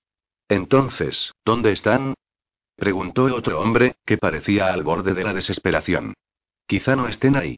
Quizá fuera solo el viento, dijo una mujer desde uno de los últimos carromatos. ¿Estáis todos listos para luchar? preguntó el enano. ¿Tenéis las armas a mano? Miró al jefe, que se enderezó, inspeccionó los cinco carromatos e hizo un gesto de asentimiento. Bruenor se irguió, se puso los pulgares en la boca y silbó. Todos menos el enano se agacharon instintivamente cuando un rayo cruzó el aire hasta el lateral de la caravana, proveniente de algún lugar a sus espaldas y pasando como una centella en dirección a los árboles. Se oyó un chillido que les heló la sangre, y las ramas se movieron. Un segundo rayo se introdujo entre los árboles. Las ramas comenzaron a moverse nuevamente.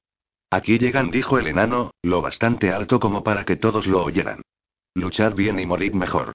Al otro lado del camino, los escarbadores, los caminantes del polvo, los zombies de la ceniza, o como quiera que se llamaran aquellos pequeños humanoides marchitos y grises, llegaron de repente en tromba, saltando de las ramas o saliendo de la línea de árboles a la carrera, algunos en línea recta y otros balanceándose de atrás hacia adelante, como si fueran a tropezarse a cada paso, y otros a cuatro patas. Y por el otro lado, detrás de los conductores y de los demás integrantes de la caravana, se oyó el dulce sonido de unas campanillas y el ruido de unos cascos. Otra flecha plateada salió disparada de un arco mágico, cegando y sembrando la destrucción al explotar dentro de la cabeza del monstruo más cercano, al que redujo a una nube de cenizas.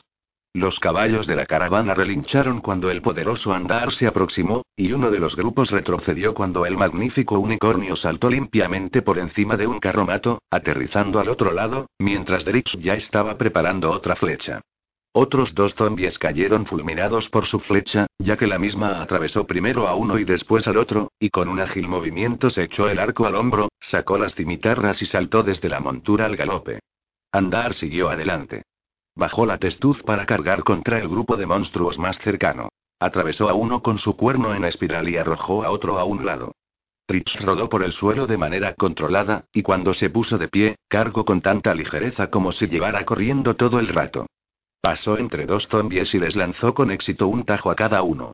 Se detuvo abruptamente ante un tercero y elevó las cimitarras con una maniobra circular por encima de su cabeza, de atrás hacia adelante, deslizándolas una sobre otra. Estiró el brazo izquierdo, con el filo en posición horizontal a la altura de sus ojos para bloquear los salvajes golpes de un zombie que había cargado contra él. La criatura no mostró signos de sentir dolor cuando sus antebrazos se toparon con una sólida defensa y se cortó con la afilada centella. En el mismo movimiento que usó para el bloqueo con centella, echó el hombro derecho hacia atrás, y mientras llevaba su arma principal hacia un lado, abriéndole más cortes en los brazos al zombie, avanzó un paso y lanzó una dura estocada con muerte de hielo que se hundió en el pecho del monstruo.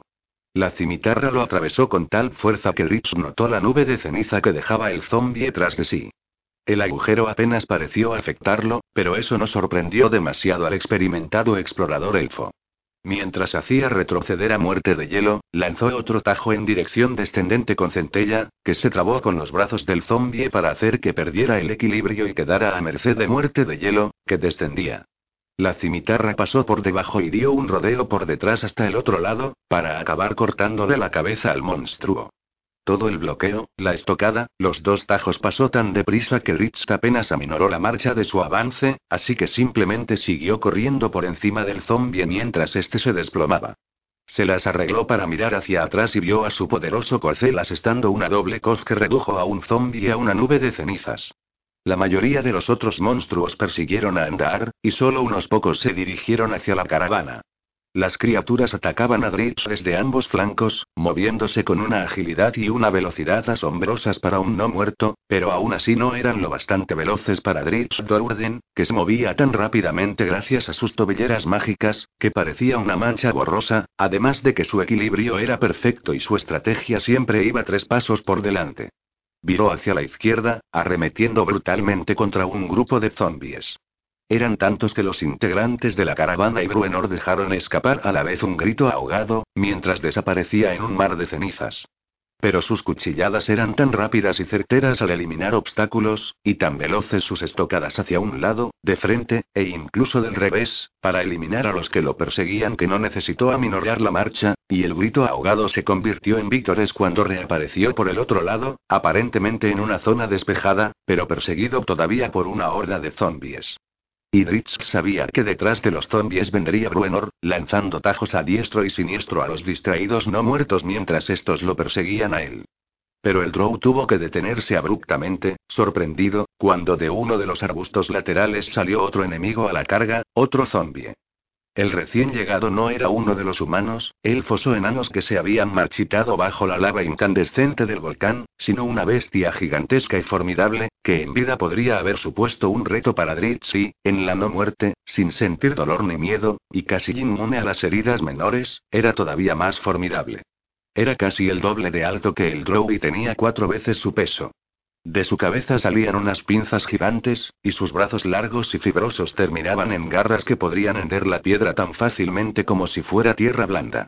Trist había luchado contra moles sombrías anteriormente, al igual que muchos de sus congéneres, que habían crecido en la antípoda oscura, pero esa mole no solo presentaba el mismo color ceniciento de aquellas criaturas que habían muerto en la lava, sino que además lo rodeaba una capa más oscura, una especie de esencia sombría que parecía salida del mismo plano de las sombras. Tritz consiguió evitar su mirada mágica justo a tiempo, ya que se sabía que debilitaba incluso a los mejores guerreros. No esperó a mirar de nuevo para moverse, adivinando, no sin razón, que cualquier retraso le podría costar muy caro. Salió disparado directamente hacia el monstruo, escapando por poco de sus poderosas garras. La mole sombría intentó pisarlo mientras derrapaba, pero Dritz se hizo un ovillo y consiguió esquivarla a tiempo, e incluso logró lanzarle una cuchillada al pie con el que iba a pisarlo, por si acaso. Se levantó y corrió para colocarse justo detrás, haciendo que siguiera girando, mientras le propinaba unos cuantos tajos. Pero derribar al monstruo iba a ser como cortar un roble de grueso tronco que además se defendía con uñas y dientes. Sigue moviéndolo, elfo. Oyó que Bruenor le gritaba desde el otro lado del camino, aún junto a la caravana. Desde luego murmuró el elfo, que no tenía la más mínima intención de ponerse frente a aquella bestia. Le lanzó un último tajo antes de retirarse rápidamente, para sacar la estatuilla de Onice tan pronto como se hubo alejado lo suficiente de la mole sombría. Ven a mí, Genuibar la llamó suavemente Rich. De hecho, habría preferido no tener que invocar a la pantera, ya que había luchado junto a ella noche anterior y necesitaba descansar en su hogar del plano astral. Vio cómo aparecía la niebla gris y corrió, apartándose de ella y arrastrando a la mole sombría a perseguirlo. Sigue moviéndolo, elfo. Oyó gritar a Bruenor desde un lado. Tritz miró en esa dirección y se percató de que el enano salía corriendo por uno de los lados del carromato en dirección a un pedrusco rodeado de algunos abedules. Tritz, con un gesto de comprensión, se volvió súbitamente, sorprendiendo a la bestia lo suficiente como para entrar otra vez en el círculo de sus poderosas garras sin que lo alcanzara. Le lanzó varias estocadas y se apartó con un pesado tajo, o al menos fingió apartarse. Se volvió nuevamente, manteniéndose fuera del alcance de la criatura. Dio otra pasada, lanzándole más estocadas y tajos. Acababa de empezar a correr otra vez cuando oyó el gruñido y el impacto de Genuibar, que saltó sobre la espalda de la mole sombría. Tritz se echó rápidamente a un lado cuando el monstruo se tambaleó bajo el peso de los casi 300 kilos de pantera musculosa. Los pequeños, Gen. Gritó Dritz, preocupado al ver que todavía había muchos zombies rodeando a Andar y varios más se dirigían a atacar a los integrantes de la caravana. La pantera se apartó de un salto, levantando una nube de cenizas, mientras Dritz corría nuevamente a atacar a la mole sombría. La criatura se volvió tontamente para seguir a la pantera, lo cual le permitió al Drow lanzarle varios potentes golpes. Después, Dritz comenzó a correr otra vez y la bestia se lanzó a perseguirlo. Miró en dirección a la caravana, asintiendo satisfecho al ver que Genuibar ya estaba acorralando a los zombies y desgarrándolos. El Drow siguió corriendo por delante de la mole sombría, que estaba peligrosamente cerca. Quería que la criatura se concentrara solo en él mientras movía en círculos, para llevarla justo frente al pedrusco donde Bruenor había desaparecido. Se alejó unas pocas zancadas de la piedra y después se volvió para enfrentarse al monstruo cara a cara. Una garra descendió sobre él con tanta fuerza que Ritz ni siquiera intentó bloquear el ataque. En vez de eso, se desplazó hacia un lado y el brazo se estrelló contra el suelo, donde hizo tres surcos con las garras sin importar si se trataba de tierra o piedra.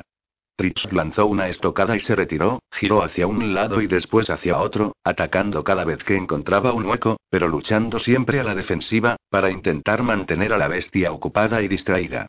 Con el rabillo del ojo volvió a ver a Bruenor, que se subió corriendo a lo alto del pedrusco y dio un gran salto enarbolando el hacha de guerra por encima de la cabeza, con ambas manos. El cuerpo del enano pareció doblarse hasta casi partirse en dos, como las fauces de un lobo gigante, haciendo que sus músculos le dieran el impulso que necesitaba para clavarle el hacha a la bestia. La mole sombría dejó escapar un extraño gruñido, como si se sintiera sorprendida, o extrañada, en vez de notar dolor. La criatura dio un paso hacia Dritz, con una expresión que parecía pensativa, como si justo en ese momento comprendiera que le había llegado su fin. Dritz se la quedó mirando durante varios segundos, tantos que tuvo que arrojarse a un lado para evitar que lo aplastara al caer. A pesar de los muchos no muertos que quedaban todavía, Dritz no pudo evitar sonreír al ver a Bruenor montado sobre la mole sombría mientras ésta terminaba de caer. Con la mano del escudo asiendo todavía el hacha y la mano libre extendida detrás de la cabeza, parecía como si estuviera domando a un caballo salvaje. Elfo, me estoy acordando de un cierto yeti de la tundra, dijo el enano, liberando el hacha. Parece que siempre necesitas que te salven. ¿Así que vas a intentar cocinar los sesos de este como hiciste con el yeti? preguntó Dritz, alejándose con un giro y yendo hacia el siguiente monstruo. Ya. Bufó el enano. Si eso no sabe a polvo, soy un gnomo barbudo. Tras tantos años y tantas batallas, tras todas las pérdidas y los extraños caminos que habían recorrido, Bruenor no podría haber dicho nada que lo animara más que aquello a entablar el siguiente combate, y el siguiente después de ese. Con la ayuda de Andar y Genuibar, y en menor medida de los integrantes de la caravana, el ataque fue rechazado en poco tiempo. Solo había unos pocos heridos leves entre los mercaderes y los guardias, mientras que los carromatos y los caballos no habían sufrido daño alguno. Se pusieron en marcha poco después, con Dritz cabalgando junto al flanco. Al amanecer, el camino se había desviado por completo hacia el oeste, y salieron del bosque a la llanura abierta. Tenían el mar a la izquierda y, con tanto terreno abierto a la derecha, la mayor parte del grupo se echó a dormir un rato. Tritz despidió a su montura mágica y se subió al asiento del último carromato, junto a Bruenor. El jefe les informó de que llegarían a Neverwinter al atardecer y, a pesar de lo cansados que estaban algunos, no quisieron detener la caravana. Un buen viaje, bien pagado, le comentó Dritz a Bruenor, hablando no solo para mantenerse despierto, sino también porque le apetecía conversar. No es que les importe mucho, respondió un adormilado Bruenor. Dritz tenarcó una ceja y miró al enano. Va, pero solo lo has hecho por la lucha. Lo acusó Bruenor. Necesitamos el dinero, respondió Dritz. Lo harías gratis. Cualquier cosa por poner tus espadas en movimiento. Nuestros fondos no son inagotables, amigo mío. Pagaste bastante oro por ese último mapa que compraste. Te digo que fue una inversión. Piensa en los tesoros que encontraremos en Gauntlegrim. Insistió el enano. ¿Y ese mapa nos conducirá hasta allí? No lo sé con certeza, admitió, pero uno de ellos lo ha de y ese mapa, garabateado por un marinero calisita, un pirata nada menos, nos conducirá a nuestro destino, algo que miles de enanos no han encontrado en miles de años de búsqueda. Oh, cierra el pico. Tritz le sonrió. Te escondes tras tus espadas, dijo Bruenor, poniéndose serio. Tritz no contestó, tan solo miró hacia adelante, observando el camino y los carromatos. Siempre lo has hecho, lo sé, continuó el enano. Lo vi en el Valle del Viento helado cuando nos encontramos por vez primera. Recuerdo cómo meneaba la cabeza mi chico y te decía que estabas loco por llevarlo a la guarida de aquel gigante, Bigrin. Pero esto es distinto, elfo.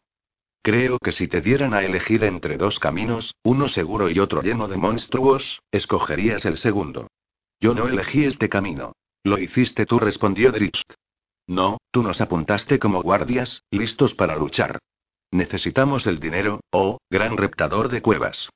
Ya. Refunfuñó Bruenor, meneando la cabeza. Era verdad que andaban algo cortos de dinero, pero bajo ningún concepto estaban arruinados, ya que se habían llevado con ellos una suma bastante considerable cuando se marcharon de Mitril Hall, tantos años atrás, y en realidad, no tenían muchos gastos, aparte de los mapas y avalorios que compraba Bruenor. El enano dejó el tema y se fue a dormir, sumergiéndose en agradables sueños acerca del pasado, en la cumbre de Kelvin, allá por el valle del viento helado, y aquel saliente al que llamaban la atalaya de Bruenor. Soñó que corría con los compañeros de Mitril Hall, él y el elfo, su chico, su chica y el alfling, al que a menudo encontraba pescando a orillas del Maer Dualdón. Bruenor decidió que había sido una buena vida. Buena y larga, llena de buenos amigos e increíbles aventuras. Poco después divisaron Neverwinter y nadie protestó ni una sola vez cuando el jefe detuvo la carreta que iba en cabeza sobre una elevación del terreno que daba a la ciudad, para poder observarla mejor. Antaño había sido una ciudad en pleno desarrollo, un gran puerto, pero después llegó la erupción del monte Otenou y se había convertido en un conjunto de ruinas desoladas llenas de piedras ennegrecidas y oscuras cenizas. Pero las heridas de la tierra se estaban cerrando, volvían a crecer plantas sobre el fértil suelo volcánico y, aunque la mayor parte de las ruinas de Neverwinter todavía eran visibles, también se habían construido nuevas estructuras. Eran pocas todavía, y ninguna se acercaba ni remotamente al esplendor de la antigua ciudad. El pequeño asentamiento tenía un aspecto realmente discordante. La estructura más impresionante que se podía ver era el viejo puente del Draco alado, que brevemente había tenido otro nombre que nadie recordaba. Había escapado a la destrucción sin sufrir demasiado, ya que solo se había dañado de forma considerable uno de los contrafuertes, y había pasado a ser la pieza central, la promesa de lo que algún día podría volver a ser Neverwinter. Bruenor y Dritz estaban tan embelesados con la visión a lo lejos de la ciudad que ninguno de los dos se percató de que se acercaba el jefe de la caravana. Le devolverán toda su gloria, dijo el hombre, sacándolos de sus pensamientos. Sin duda la gente de la costa de la espada es muy resistente. Ellos sí, nosotros conseguiremos hacer de Neverwinter lo que antaño fue, e incluso más. ¿Qué decís, muchachos y muchachas? Dijo, dándose la vuelta para que todos pudieran oírlo. ¿Creéis que podremos convencer a los líderes de que le dediquen el nombre de algún puente o nuevo edificio a Dritz Dourden o a Bonego Battle Axe? De los Battle Axe de Alvar, no lo olvidéis, gritó Bruenor, y todos comenzaron a lanzar vítores. Esta caravana permanecerá en Neverwinter al menos hasta la primavera, los informó el jefe a ambos. Me gustaría que nos acompañarais en el viaje a aguas profundas. Si seguimos por aquí, empezó a decir Dritz. Pero no estaremos, lo interrumpió Bruenor. Tenemos caminos que recorrer por nuestra cuenta. Lo comprendo, dijo el jefe. La oferta sigue en pie y, pagando el doble. Es posible, dijo Dritz, sonriéndole a su amigo. Mi amigo tiene cierta afición a los mapas y, y eso vacía nuestros bolsillos. Bruenor lo fulminó con la mirada, disgustado con Dritz por haber revelado tanta información. ¿Mapas? preguntó el jefe. Vamos a rehacer el mapa de Neverwinter dentro de poco, eso seguro, con tantos buenos artesanos y guerreros valientes que han venido a reconstruirla y defenderla. Lucharemos contra la oscuridad, sin duda, y de un modo que hará que el resto de Faerun mire a Neverwinter con esperanza. De nuevo comenzaron los victores. La ciudad siempre está reclutando nuevos guardias y exploradores, dijo el jefe, haciéndoles una segunda oferta. Tritz sonrió, pero fue lo bastante prudente como para dejar responder a Bruenor, que dijo. Tenemos nuestro propio camino que recorrer. Como queráis, respondió el jefe, haciendo una reverencia. Pero todos los caminos de por aquí parecen llenos de peligros últimamente. Meneó la cabeza y miró hacia donde habían librado la última batalla. ¿Qué eran aquellas cosas? ¿Qué aspecto tenían? respondió Drift. Parecían niños enterrados bajo las cenizas del volcán. No eran niños, le explicó Bruenor. Estamos luchando contra los antiguos habitantes de Neverwinter, quemados y consumidos por las brasas calientes, y sería prudente que no construyerais cerca de puntos donde haya habido mucha gente. Espero que se entienda lo que quiero decir. ¿Y vuelven a levantarse de sus tumbas naturales? preguntó el jefe con expresión desolada. ¿Acaso la catástrofe traía candente en su interior una magia tan poderosa? Tritz y Bruenor simplemente se encogieron de hombros, ya que nadie tenía todavía las respuestas sobre los acontecimientos recientes con el gran número de monstruos no muertos que caminaban por doquier. Son solo zombies, dijo Bruenor al ver el rostro desanimado del jefe. Son más rápidos, más ágiles y feroces, añadió el Grow. Han sido avistados por todo el bosque de Neverwinter, dijo el conductor del siguiente carromato. Tritska sintió. Hubo tantos muertos durante el cataclismo y se lamentó. Un banquete para los nigromantes y las aves carroñeras. Pensad en mi oferta, dijo el jefe antes de irse. En mis dos ofertas. Cuando la caravana se puso otra vez en marcha, Tritz miró a Bruenor. Nuestro propio camino, elfo, insistió el enano. Tritz se limitó a sonreír y a dejarlo ahí. Llegaron a Neverwinter poco después y recibieron una cálida bienvenida por parte de todos los habitantes del campamento. Ni siquiera la piel oscura de Dritz y su herencia Drow bastaron para acabar con el entusiasmo que despertaban los recién llegados. En poco tiempo descargaron todos los carromatos, ya que artesanos y mercaderes de todo tipo se apresuraron a reclamar sus pedidos para después volver inmediatamente al trabajo. El ruido de martillos y sierras llenaba el aire, mientras hombres y mujeres se afanaban por doquier, llenos de determinación y buen humor. A Dritz y Bruenor aquello les recordó al Valle del Viento helado en sus primeras épocas, tan lleno de esperanza y de determinación. Bruenor sabía que su búsqueda actual carecía de aquello a ojos del Drow. No dudaba de que Dritz recomendaría permanecer allí durante el invierno, para que pudieran explorar y luchar por aquellas buenas gentes que estaban librando una batalla contra la mismísima oscuridad para reconstruir una ciudad. Pero Dritz no dijo nada sobre el tema, y al día siguiente salieron temprano de la ciudad, teniendo buen cuidado de no mirar atrás. Viajaron por el camino en dirección norte, con la idea de pararse en Port Just y salir hacia los riscos desde allí. Cuando se sentaron para almorzar, la conversación fue más bien un monólogo. Bruenor no hacía más que oírse parlotear acerca de su nueva adquisición y de dónde empezarían a encontrarse con los puntos de referencia que aparecían mencionados en el mapa. Tritz, que apenas lo escuchaba, parecía distraído, observando su botella de agua, que temblaba tanto que se movía por el suelo como si hubiera algo vivo atrapado dentro. ¿Un duendecillo del agua? preguntó el enano tras un instante, pero justo cuando lo dijo, la tierra comenzó a temblar.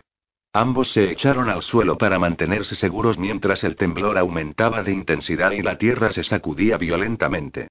Duró poco. Diría que no es muy inteligente volver a construir Neverwinter donde estaba antes, comentó Bruenor. Los temblores están empezando otra vez. De hecho, tras una década tranquila, los últimos meses habían traído varios terremotos de bastante intensidad, como si alguna fuerza malévola estuviera despertando de nuevo.